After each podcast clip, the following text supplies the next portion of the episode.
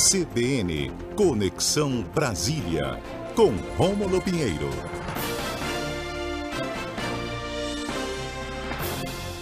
Oi, Rômulo, tudo bem? Bom dia, bem-vindo. Bom dia, Tatiane. Tudo bem? Como tudo é que tá ótimo. a preparação para o feriado? Estamos e aqui informando. Informando? Por aqui o negócio não está parando não, viu? Hoje tem pesada artilharia aqui no Supremo. Eu já ia te perguntar, né? Brasília movimentadíssima hoje, porque é o julgamento do deputado Daniel Silveira, né? Que há aí um embate entre o Palácio do Planalto e o Supremo Tribunal Federal. Qual é a análise que você traz para a gente hoje sobre esse tema? Pois é, Tati. A gente sempre procura trazer para o nosso ouvinte aqui uh, informações que tenham alguma relevância dentro do dia a dia, tanto nos próximos dias quanto para as próximas é, para os próximos meses e principalmente para o que vai acontecer agora em outubro, que são as eleições presidenciais é, e estaduais. Veja, Tati, que hoje nós temos então a finalização, em tese, do julgamento do deputado Daniel Silveira. Para quem não está lembrando dele, ele ganhou notoriedade, era um policial militar lá no Rio de Janeiro. Ele ganhou notoriedade na, em 2018, quebrando uma placa é, lá no Rio de Janeiro da ex-vereadora que foi assassinada, Marielle Franco, e ele ganhou notoriedade naquela época, se candidatou e conseguiu aí em torno de 30 mil votos lá no Rio de Janeiro, virou deputado federal, alinhado à postura do presidente da República, é, reproduzia alguns comportamentos do presidente, e assim foi nesse mandato último agora em que vai finalizar aqui ao final do ano. Então, Tati, Uh, no decorrer do, do mandato, o parlamentar ele começou a expressar algumas opiniões, e aqui a gente vai ficar na manifestação de opiniões, para não entrar muito no mérito, mas começou a se manifestar de maneira certamente polêmica.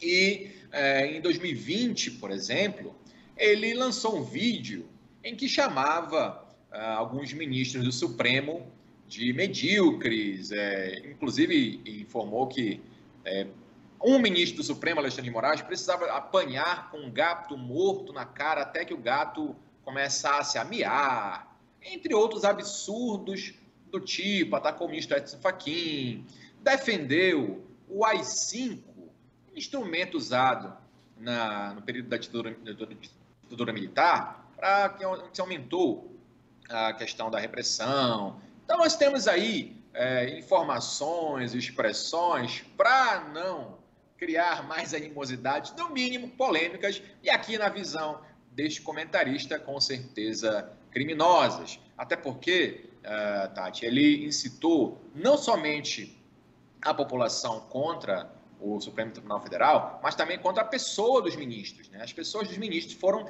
severamente uh, incitadas a a sofrer esse tipo de violência. E não, desde o ano passado, ele vem sofrendo algumas, alguns reveses nessa questão desse processo. É bom lembrar também que se discutia aqui durante a semana, e vai ser julgado hoje, a defesa deve alimentar esse julgamento, de que o próprio Supremo está investigando um crime contra o próprio Supremo e que quem vai relatar esse caso é a própria vítima, no caso aí, o ministro Alexandre de Moraes.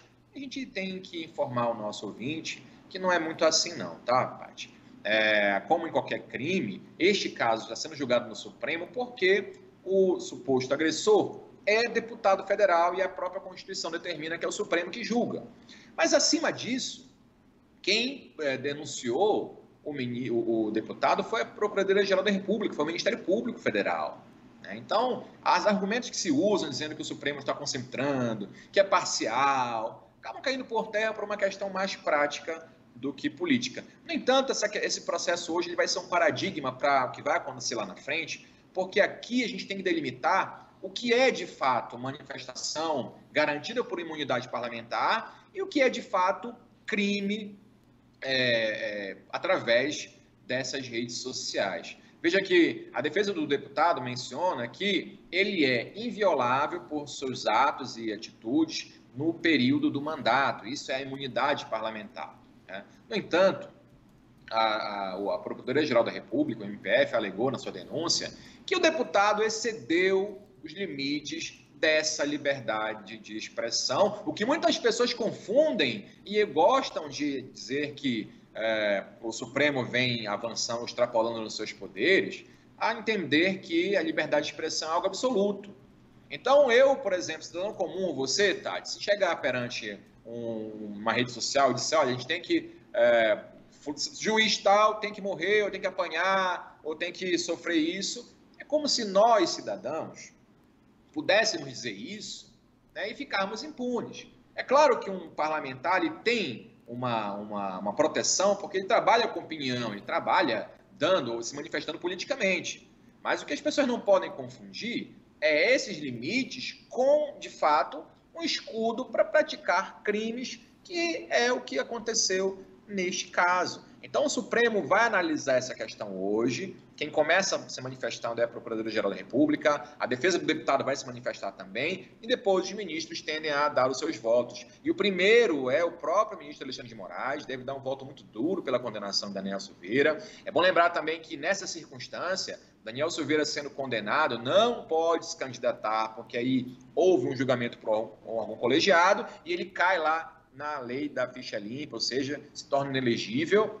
Então, politicamente há esse embate, até porque Daniel Silveira é um dos porta-vozes aí das opiniões do presidente da República, que já se manifestou na semana dizendo que era um excesso, que o né, deputado está sendo injustamente julgado. Então, há esse embate entre Planalto e STF, essa medição de forças, porque o recado que vai ser dado pela maioria dos ministros, inclusive, Tati, é muito duro.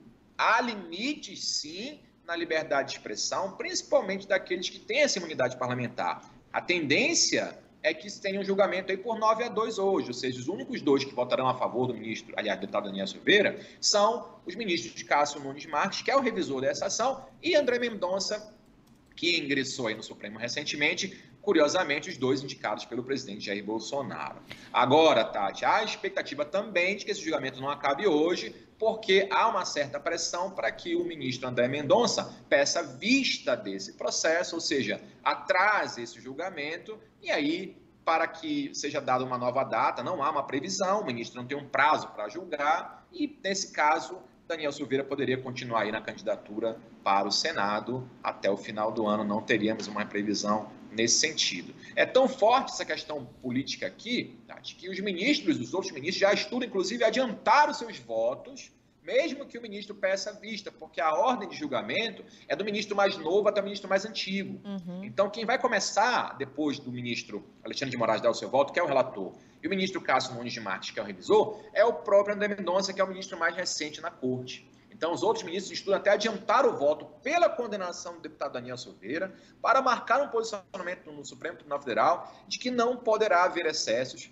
nesse processo eleitoral que está se aproximando e, enfim, delimitar aí o que, que é, de fato, liberdade de expressão, que é garantida pela Constituição, e liberdade de expressão dentro da imunidade parlamentar, que também é garantida pela Constituição, mas que não pode servir de escudo para a propagação de qualquer ideal de maneira desarrazoada e que gere instabilidade, tanto entre as, entre as forças institucionais, quanto até mesmo as pessoas dos ministros do Supremo Tribunal Federal, tá? O julgamento começa hoje à tarde, a gente está de olho aqui. É possível, há previsões de que ele vai ser suspenso, há previsões também, por outro lado, de que é, haverá, haverá um posicionamento finalizando hoje, e a gente vai ficar atento para passar as informações para o nosso ouvinte de maneira adequada. Isso tem reflexo, sim, no próximo julgamento, nas próximas eleições. Então é importante que a gente fique atento ao que vai acontecer hoje à tarde, Tati.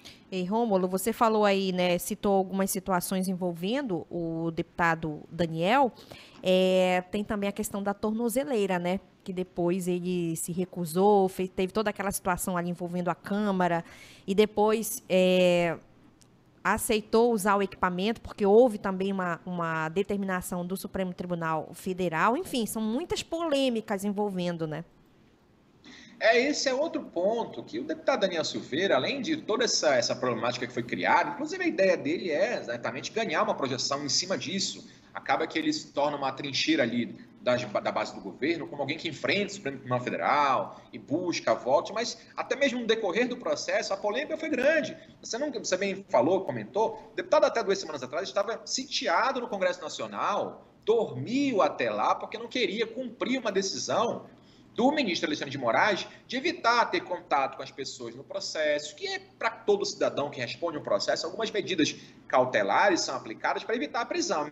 Ministro Alexandre de Moraes, para não prender Alexandre, o Daniel Silveira, como já tinha acontecido anteriormente, decretou umas medidas que evitassem algum problema dentro do processo. E o próprio Daniel Silveira, a gente cumpriu todas essas medidas, foi visto numa festa é, onde teve uma briga lá na Barra da Tijuca, e não quis colocar a tornozeleira eletrônica, e se sitiou no seu gabinete no Congresso, gerou uma polêmica, que a Polícia Federal não poderia entrar nessa na Casa Legislativa sem autorização na própria casa, então foi costurado um acordo para que ele pudesse ali é, ser, colocar a tornozeleira, e ele se recusou, até que então, Tati, a saída foi a aplicação de multa diária de 15 mil reais se ele não e bloqueio seus bens se ele não se submetesse à tornozeleira. E aí, quando mexe no bolso, as coisas acabam funcionando. Foi o que aconteceu com ele. Aceitou colocar a tornozeleira depois desse embrólio gigante. Mas hoje a tendência é que vá tomar uma condenação exemplar para que então se entenda que a liberdade de expressão não é absoluta e que mesmo garantida por imunidade parlamentar tem que haver limites sob o risco de ofensa a todo um processo democrático aqui no nosso país, Tati. É isso aí. Rômulo Pinheiro, muito obrigada pela sua participação. A gente te deseja um bom feriado. Sei que você vai ficar acompanhando esse julgamento, vai atualizando a gente aqui na Rádio CBN também. Aliás, o jornalismo político do Brasil voltado com seus olhos aí para Brasília, também ainda mais é, a partir da tarde desta quarta-feira, 20 de abril, quando começa esse julgamento. Obrigada, Rômulo. Obrigado, Tati. Forte abraço, bom feriado. Até semana que vem. Tchau. Bom feriado para você. Tchau, tchau. São 11 horas e 29 minutos. Vamos caminhando para o repórter CBN das 11h30.